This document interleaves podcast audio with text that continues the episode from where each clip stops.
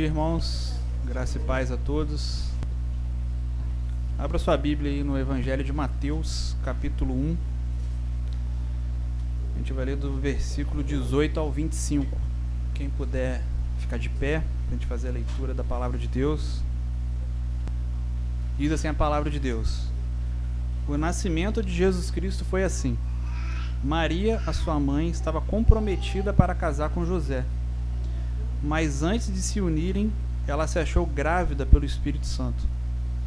José, com quem Maria estava para casar, sendo um homem justo e não querendo envergonhá-la em público, resolveu deixá-la sem que ninguém soubesse. Enquanto ele refletia sobre isso, eis que lhe apareceu em sonho um anjo do Senhor dizendo: José, filho de Davi, não tenha medo de receber Maria como esposa, porque o que nela foi gerado é do Espírito Santo. Ela dará à luz um filho e você porá nele o nome de Jesus, porque ele salvará o seu povo dos pecados deles. Ora, tudo isso aconteceu para se cumprir o que foi dito pelo Senhor por meio do profeta. Eis que a virgem conceberá e dará à luz um filho, e ele será chamado pelo nome de Emanuel. Emanuel significa Deus conosco. Quando José despertou do sono, fez como o anjo lhe havia ordenado e recebeu Maria por esposa. Porém, não teve relações com ela enquanto ela não deu à luz um filho, a quem pôs o nome de Jesus. Vamos orar mais uma vez, irmãos? Santo Deus, eterno Pai, é no nome do teu amado Filho Jesus, é que nós oramos nesse momento, depois de ler, de fazer uma leitura pública da tua palavra. Palavra essa santa, inerrante, infalível mas pregada por homens falíveis, por homens que erram. Por isso eu peço a Deus para que o Senhor me ajude nesse momento, para que eu possa expor a tua palavra com o máximo de fidelidade, ó Pai. Que o Senhor abençoe a minha mente, não só a minha mente, mas a disposição também do meu coração, assim como de todos os irmãos aqui, abençoe cada mente, cada coração, ó Deus, abra os ouvidos espirituais, ó oh Deus, para que possamos ouvir a tua voz através das Escrituras.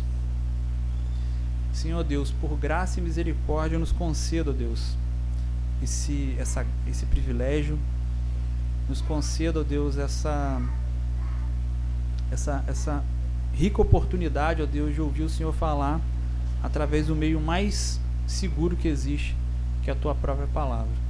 Abençoe a nossa vida, Deus. Abençoe cada vida aqui. Porque esse é um momento sobrenatural, Deus. Ouvir o Senhor falar.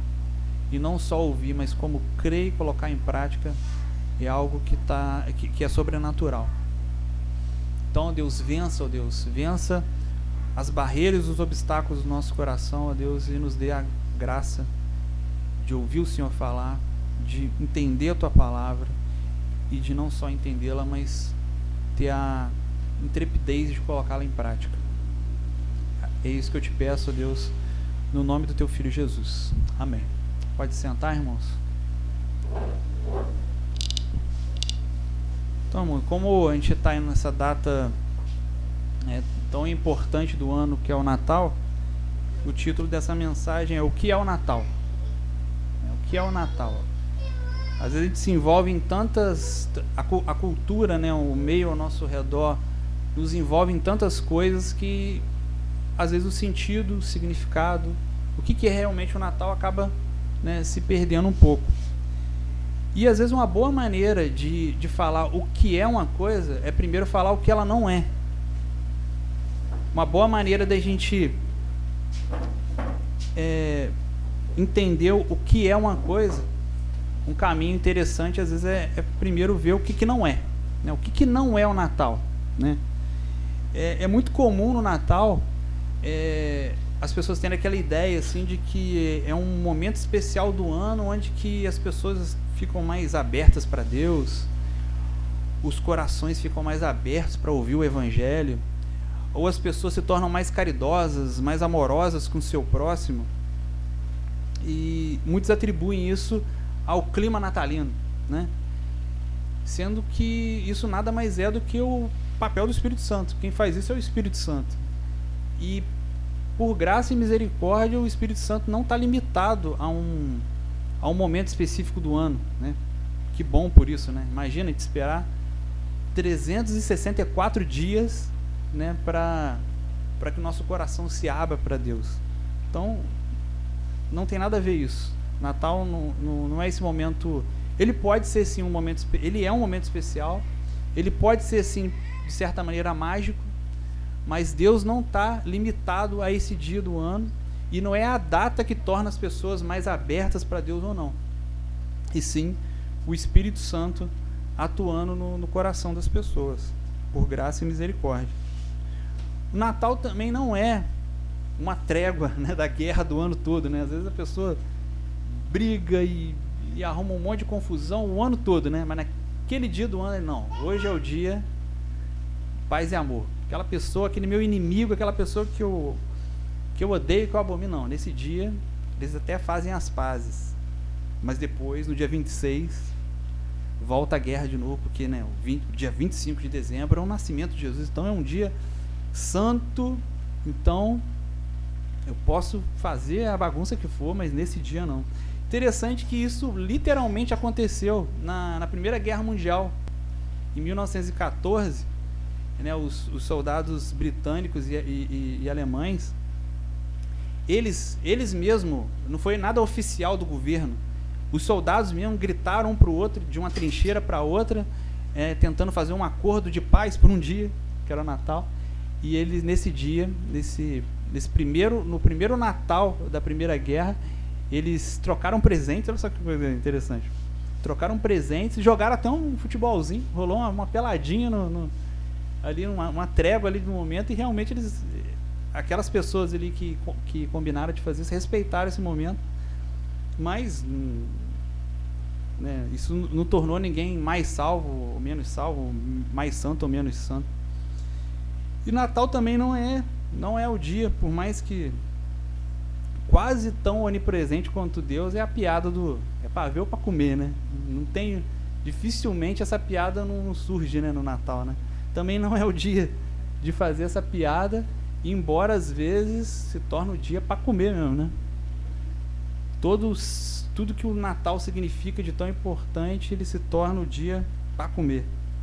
Não só o pavê, mas Chester e tantas outras coisas aí que os irmãos já devem já deve ter trabalhado na imaginação dos irmãos, já estão pensando lá na, na ceia de Natal, né? Creio que tudo que eu falei aqui dessas do que é não, não é o Natal, alguns exemplos só, é tudo muito óbvio. Eu acho que acredito para quase todos aqui, né? Na, na, é muito óbvio assim, ah, eu sei que não é o dia, eu sei que é o Espírito Santo que abre o coração das pessoas, né, que transforma a pessoa.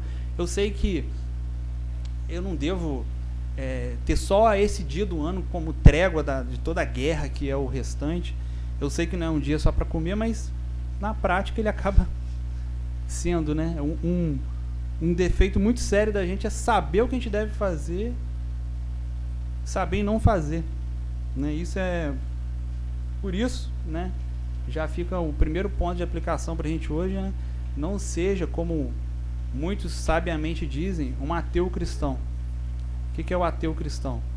Ele sabe que Deus existe, mas vive como ele não existisse. Ou ele sabe o que deve fazer, mas não faz.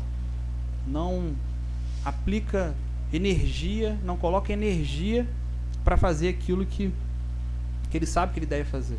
A gente sabe que nada disso aqui é o Natal.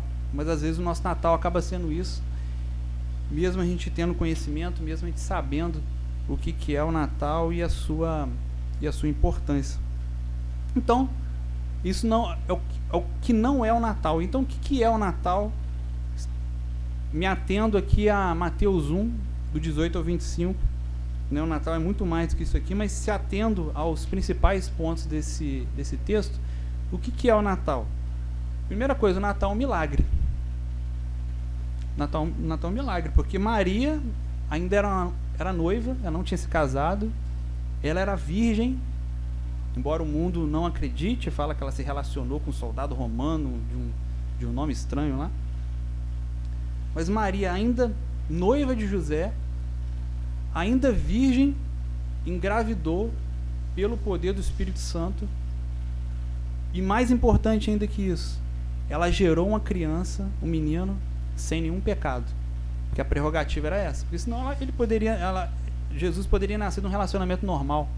Se Jesus nascesse de um relacionamento normal, se ele nascesse, se, ele, se, o, se José fosse o pai biológico dele, a sua obra não, não teria o, o, o, significado que ela tem. Ele não poderia nos salvar dos, dos nossos pecados. Então, obrigatoriamente, Jesus precisava nascer. Primeiro, ele, ele, a mulher, uma mulher tinha que ter.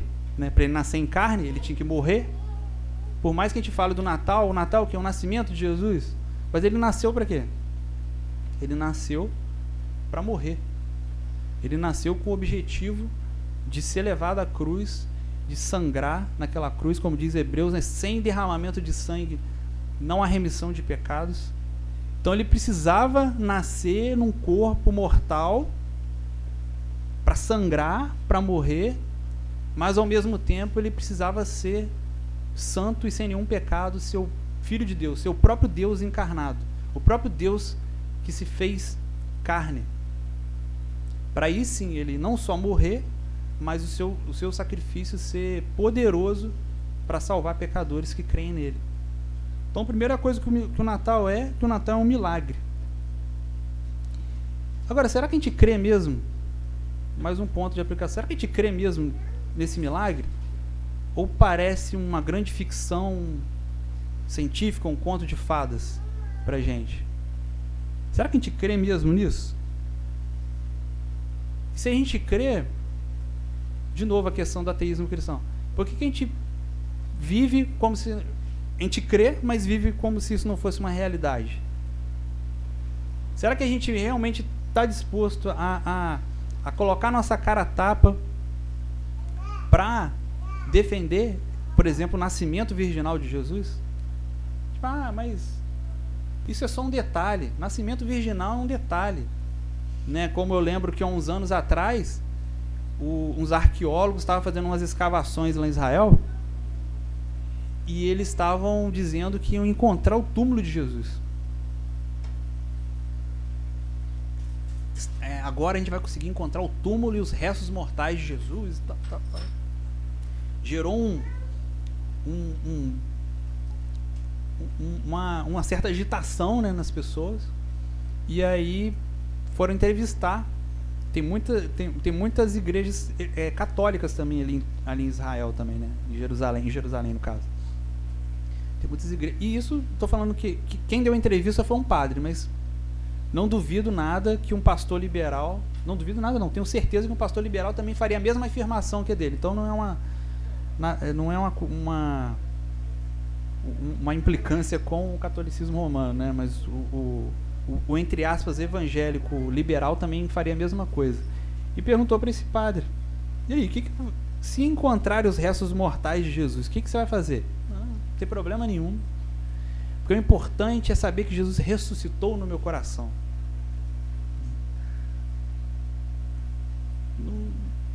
Além de não ser o que a Bíblia diz, além de não ser ortodoxo no sentido não é a doutrina correta, isso derruba um monte de coisa. 1 Coríntios 15, está lá Paulo dizendo que se Jesus não ressuscitou dos mortos, a nossa fé é inútil. Comamos e bebamos. Vamos queimar carne, vamos beber refrigerante ou até encher a cara mesmo, porque a nossa fé é inútil se Jesus não ressuscitou. E se Jesus, aplicando a mesma coisa, se Jesus não nasceu de modo virginal, também, a nossa fé também é inútil. Porque Jesus não seria um homem sem pecado algum. E se ele, ele sendo um homem pecador, bastava que Deus aceitasse o sacrifício que Abraão ia fazer de Isaac. Pronto, sangue de Isaac cobre todo mundo e não cobre. Precisa ser o sangue de Deus, do Deus encarnado, do Filho de Deus, da segunda pessoa da Trindade, o, o próprio Deus se fazendo carne. Então a primeira coisa que a gente precisa crer no Natal é que o Natal é um milagre. E a gente precisa crer nessas verdades que às vezes parece conto de fada, que às vezes parece um, uma ficção. Pode soar. Mas se a gente crê, a gente, a gente costuma dizer o seguinte, se, se a gente crê em Gênesis 1.1, no princípio Deus criou os céus e a terra, e a terra era sem forma e vazia. E disse Deus, haja luz e houve luz. Se a gente crê nisso, a gente está autorizado a crer em tudo mais que Deus diz. O Deus que criou todas as coisas não seria capaz de, de gerar o seu filho no ventre de uma virgem? Qual que é a dificuldade para um Deus que criou a concepção natural do jeito que ela é, que já é uma, um milagre? Davi nos Salmos ele fica impressionado como que os ossos se formam dentro do ventre da mulher. Aquilo era um, uma, uma coisa é, é, estupenda aos olhos dele, ainda continua sendo. Até hoje, mesmo tendo ultrassom, mesmo a gente vendo lá como é que é e tendo várias informações sobre como que isso funciona, ainda é um mistério, um milagre impressionante o fato de uma criança ser gerada no ventre da, da sua mãe. E por mais que a gente fique triste, né, quando a criança nasce com algum tipo de deficiência, alguma coisa assim, se a gente for pensar bem, a coisa mais fácil que era para acontecer era a criança nascer com alguma deficiência, porque olha a complexidade que é o ser humano, né? Para uma coisinha e outra dar errado, Deus é tão gracioso, na sua graça comum, Deus é tão bom que ele ainda permite que a maioria das crianças nasçam saudáveis. E o que, que é para um Deus que criou as leis, da, da física e de como que tudo funciona, suspender as suas regras e as suas leis por um momento e fazer com que Jesus, que o seu filho nascesse de uma maneira sobrenatural. Então a primeira coisa que o Natal é, o Natal é um milagre e a gente precisa crer nesse milagre que é o nascimento e, e esse nascimento foi um nascimento virginal. Maria era virgem, não tinha, não tinha tido nenhum relacionamento nem com José nem com nenhum outro, porque José ficou com, esse, com essa pulga atrás da orelha, né? Fui traído. Fui traído. E ele foi um homem tão. Ele era um homem tão bondoso e tão justo que ele ainda pensou: ah, vou dar um jeitinho aqui que de abandonar ela e sair aqui de. de sair pelo. bem discretamente, porque senão ela poderia ser apedrejada. O, o a condenação, o, a pena, né? O, por isso, na, naquele tempo, era o apedrejamento. E a gente entra no nosso segundo ponto, que o que é o Natal. Às vezes a gente pensa no Natal tanta coisa, mas quando a gente olha para o texto bíblico, ele, ele traz algumas coisas diferentes do que normalmente está na nossa mente ou, ou no senso comum. O Natal é assumir riscos. Maria assumiu o risco, como eu disse, ser apedrejada. Ou, no mínimo, mesmo com toda a descrição e bondade de José, no mínimo ela seria humilhada publicamente, ia ficar de canto, ela, a, a comunidade não ia aceitar, porque a, a, as, as, os povoados eram muito pequenos, todo mundo sabia da vida dos outros, muito mais do que é hoje. Todo mundo ia saber daquilo. E ela ia ficar, de maneira natural, ela ia ficar a vida toda é, sobre aquela sombra, né? De adúltera, de que traiu seu marido, que Jesus era um filho bastardo. Isso, inclusive, até no Evangelho de João, no capítulo 8, no versículo 1, alguns comentaristas chegam a sugerir que quando Jesus está conversando com os fariseus, eles falam assim: Nós não somos filhos ilegítimos, nós não somos bastardos, nós somos filhos de Abraão. Eles estariam sugerindo que Jesus era um filho bastardo. Eles estariam sugerindo que Jesus era filho de uma relação adúltera. E Maria, quando, quando Gabriel apareceu para ela e falou o que, que ia acontecer, ela quis melhores informações, é interessante isso no Evangelho de Lucas.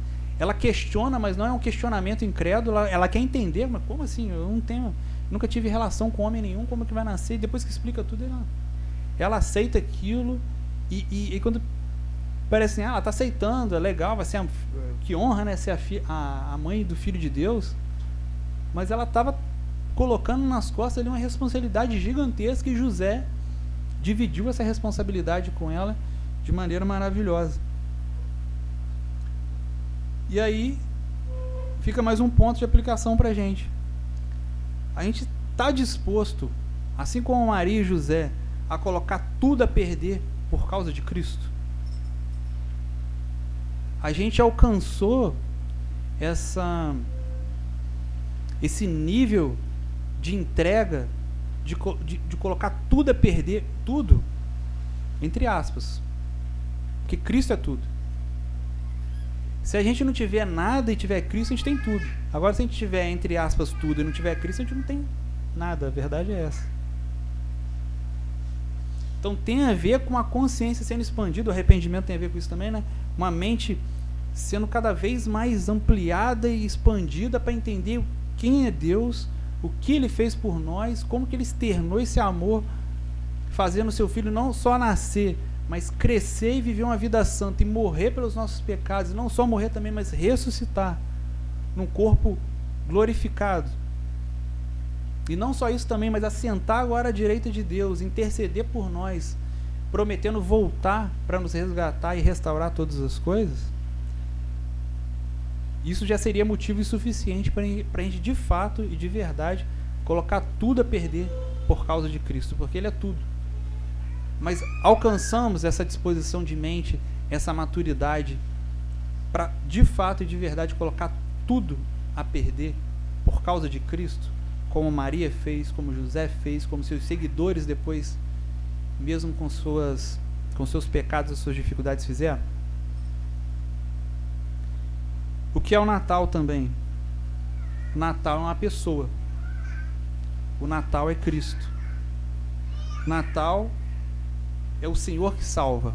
Esse é o significado do nome de Jesus. O seu próprio nome já carrega a sua missão. Jesus significa, Jesus é a forma grega do nome hebraico Josué, que significa o Senhor salva. Como ele salva, o, milagre, o Natal é o que também? A salvação do povo de Deus de seus pecados. Esse talvez é o principal sentido, o significado de Natal que esse, texto, que esse texto traz para a gente. A salvação do povo de Deus, não de toda e qualquer pessoa, do povo de Deus, do que? Dos seus pecados, porque é os nossos pecados que nos separam de Deus, e é os nossos pecados que nos levariam para o inferno se Cristo não tivesse nos alcançado. Consequentemente, ele é o que? Cristo é a nossa única esperança. Se tem alguém aqui hoje que ainda não sabe disso, ainda que você não tenha entregado a sua vida para Cristo ainda, saiba de uma coisa: Cristo é a sua única esperança.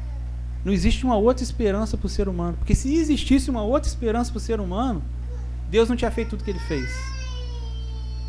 Deus não tinha trazido o seu filho para ser humilhado aqui nessa terra. Só dele ter encarnado no ventre de Maria, da virgem, de Maria ainda virgem, já foi uma humilhação. Viver nesse mundo questionado por, peca, por pecadores já foi uma humilhação também. O que dirá ser cuspido, esbofeteado, esmurrado, chicoteado e crucificado? Cristo é a nossa única esperança, porque tudo que a gente fizer, ou tudo que a gente deixar de fazer, Nunca, nunca vai ser suficiente. O significado da cruz, o significado do nascimento de Jesus, o significado do Natal é que nada do que a gente faz ou deixa de fazer é suficiente para nos salvar. Aí entra naquela questão de novo do que é o ateísmo cristão.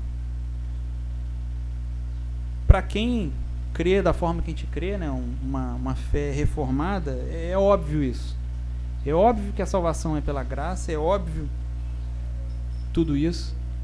Mas também tem um detalhe, que a gente também já sabe, que a gente já estudou isso aqui na quarta-feira. Lutero dizia que o nosso coração é naturalmente configurado no modo religião. E a gente tem que ser intencional e propositalmente o, tempo todo, todos os dias, a gente precisa reconfigurar o nosso coração para o modo evangelho, porque é natural que ele seja reprogramado. É como um trazer para pro pegar o celular e, e, e formatar ele ele voltar para o software de fábrica. Ele volta. É como ter que desfragmentar o disco lá do, do seu notebook ou do seu computador. De tempo em tempo ele começa, os arquivos começam a se dispersar e a gente precisa desfragmentar para que ele funcione novamente. O uso natural das coisas, de computadores, de celulares, tornam eles tornam o seu funcionamento comprometido e o nosso coração de modo semelhante, ele precisa ser configurado no modo evangelho, porque o natural dele é o modo religião. Então, de forma semelhante a essa ideia do ateísmo cristão, nós, como cristãos de confessionalidade reformada, a gente não pode ser um reformado nos lábios e um legalista no coração. Por incrível que pareça, por mais que a gente saiba, a salvação é pela graça, é mediante a fé. Isso não vem de vós, é dom de Deus. A gente martela e martela e martela e martela isso, porque o nosso coração, ele não funciona dessa maneira.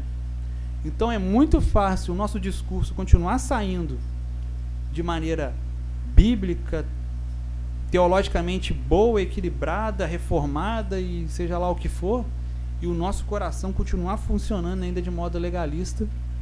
E aí, por mais que a gente diga que Cristo é a nossa única esperança e não importa o que, o que a gente faça ou deixa de fazer, não é o suficiente, o nosso coração não aceita isso, não permite isso. E a nossa boca continua dizendo: não, é pela graça.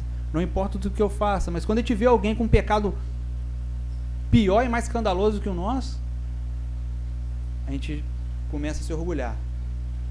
O ego começa a inflar. Não, mas eu sou diferente, eu não sou dessa forma. Ou então a pessoa tá, pecou, tal. Pecou novamente, é um reincidente em seu pecado, tá vendo? Fulano não tem jeito mesmo. Como se a graça de Deus fosse limitada e não pudesse alcançar até o mais, até o pecador mais insistente na sua vida pecaminosa, mais reincidente em seus pecados. E aí a gente se torna um cristão com a teologia boa, reformada nos lábios, mas o coração extremamente legalista, trabalhando, funcionando numa salvação por obras. Olha que coisa maluca. Esse é o nosso coração. Nem a teologia é reformada dá jeito nele se ele se pela graça de Deus, Deus não, não atuar e a gente não se submeter a, a Deus nesse processo. O Natal também é um cumprimento de profecias. Essa profecia citada aqui, que diz que Eis que a Virgem conceberá e dará à luz um filho, ele será chamado pelo nome de Emanuel, né, que significa Deus conosco. É, ela é encontrada, a gente cantou aqui também. Não, a gente não cantou não, a gente cantou outra coisa de Isaías, né? A gente cantou Isaías 9. Esse aqui, esse aqui é Isaías 7, 14.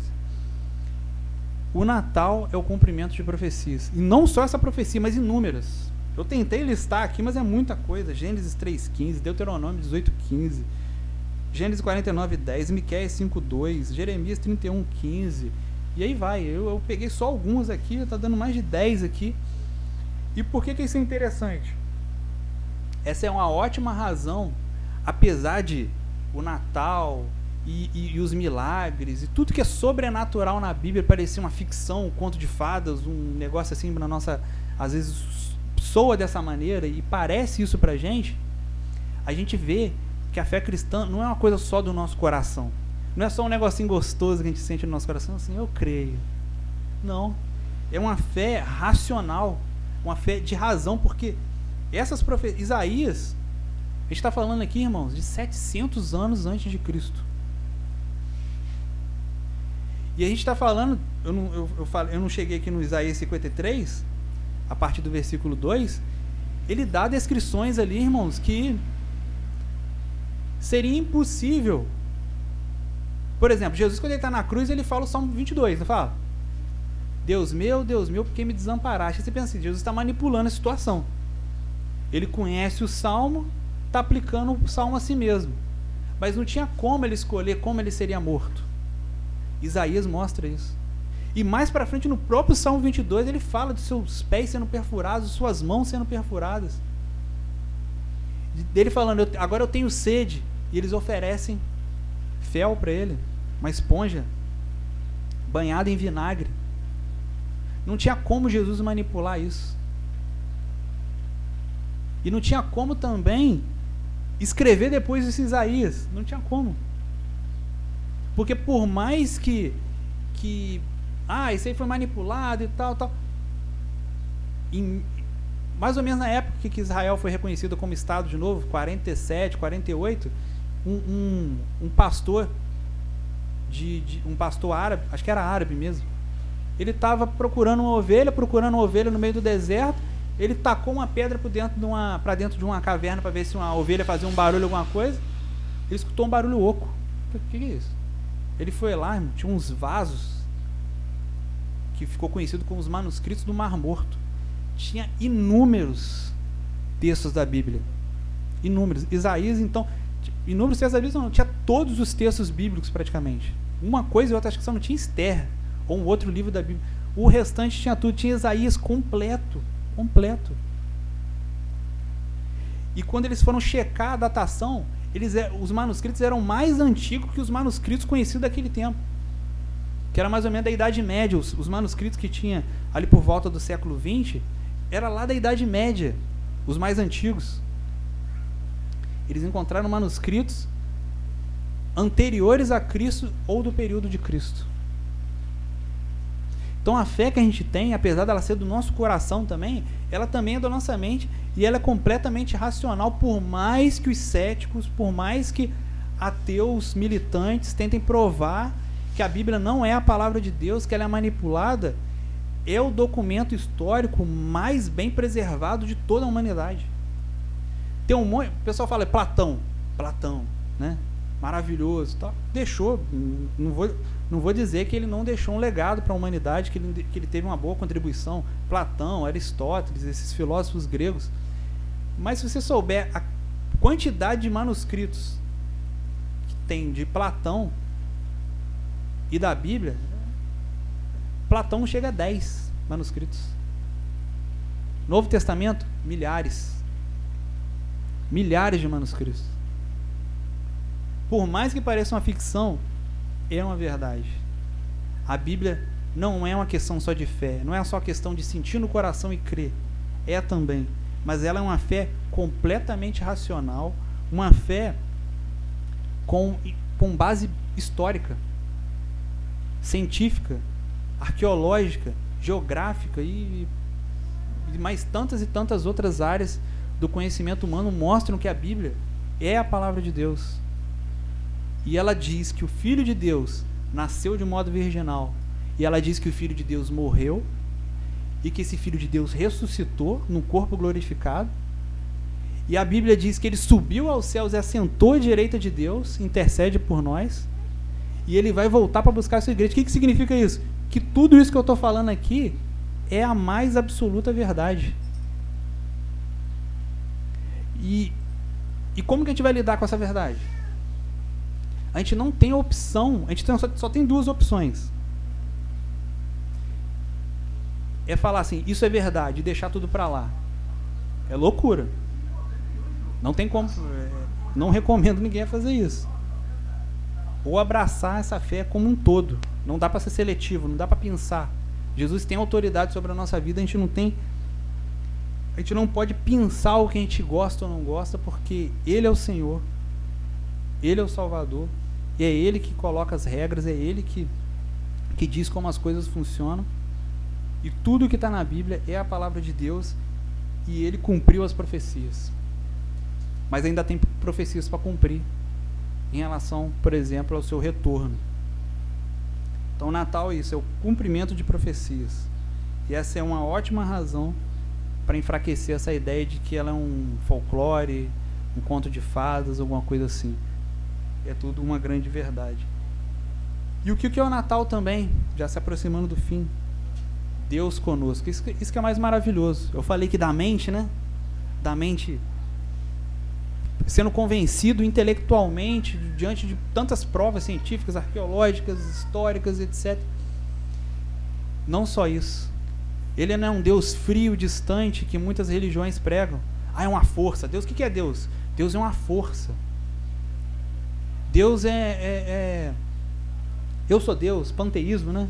Tudo é Deus. O Natal é Deus conosco, Deus deixando o seu trono por um momento, se humilhando e vindo habitar com nós, conosco. Como diz, é, criaram um verbo, né?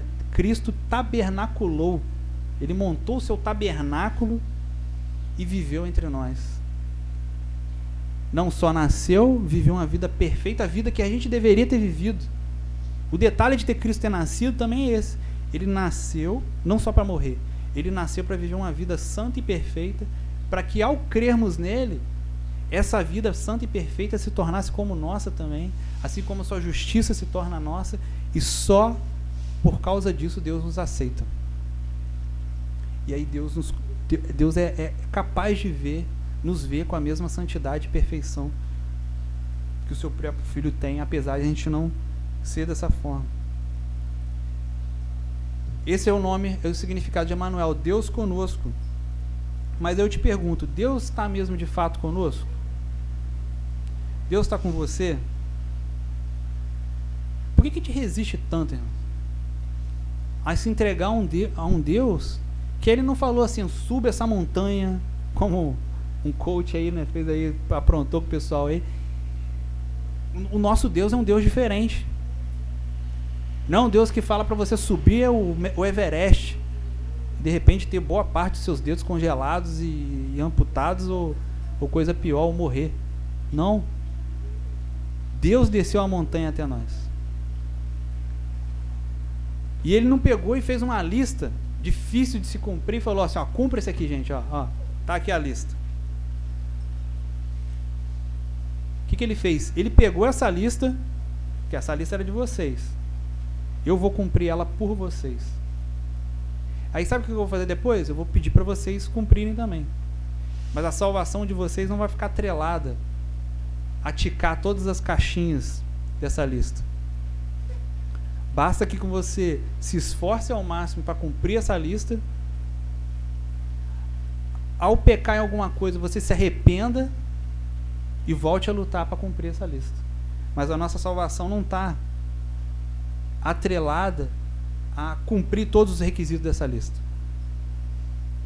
Deus está mesmo com a gente? Por que, que a gente resiste tanto? Deus deu todas as ferramentas disponíveis, Deus disponibilizou todas as ferramentas para que a gente pudesse prosperar espiritualmente, espiritualmente, estou falando do coach aqui, né? Prosperar espiritualmente. E se a gente se esforçar, estudar, trabalhar, a gente também consegue prosperar financeiramente também. Para prosperar financeiramente, é, espiritualmente, Deus deu para a gente, deixou a Bíblia. Deus organizou, deu, deu é, é, criou formas de organizar a igreja, deu igreja para gente. Uma comunidade, como a gente tem aqui, uma igreja local. No nosso caso aqui, a gente tem uma liderança muito acessível para discipular, para pastorear. Temos boa teologia. Vivemos numa era onde que bons livros estão aí, ó, de fácil acesso para gente, para que a gente prospere espiritualmente. Deus está conosco, mas nós estamos com Ele? Por que, que a gente resiste tanto? Para lidar com esse Deus. Por que, que a gente não mergulha de cabeça, né, como o Elton diz? Por que, que a gente fica molhando só a pontinha do pé? Aí tá gelado. Nem colocou o pé, já está falando que está gelado. Está gelado não, é refrescante, mas a gente precisa mergulhar de cabeça.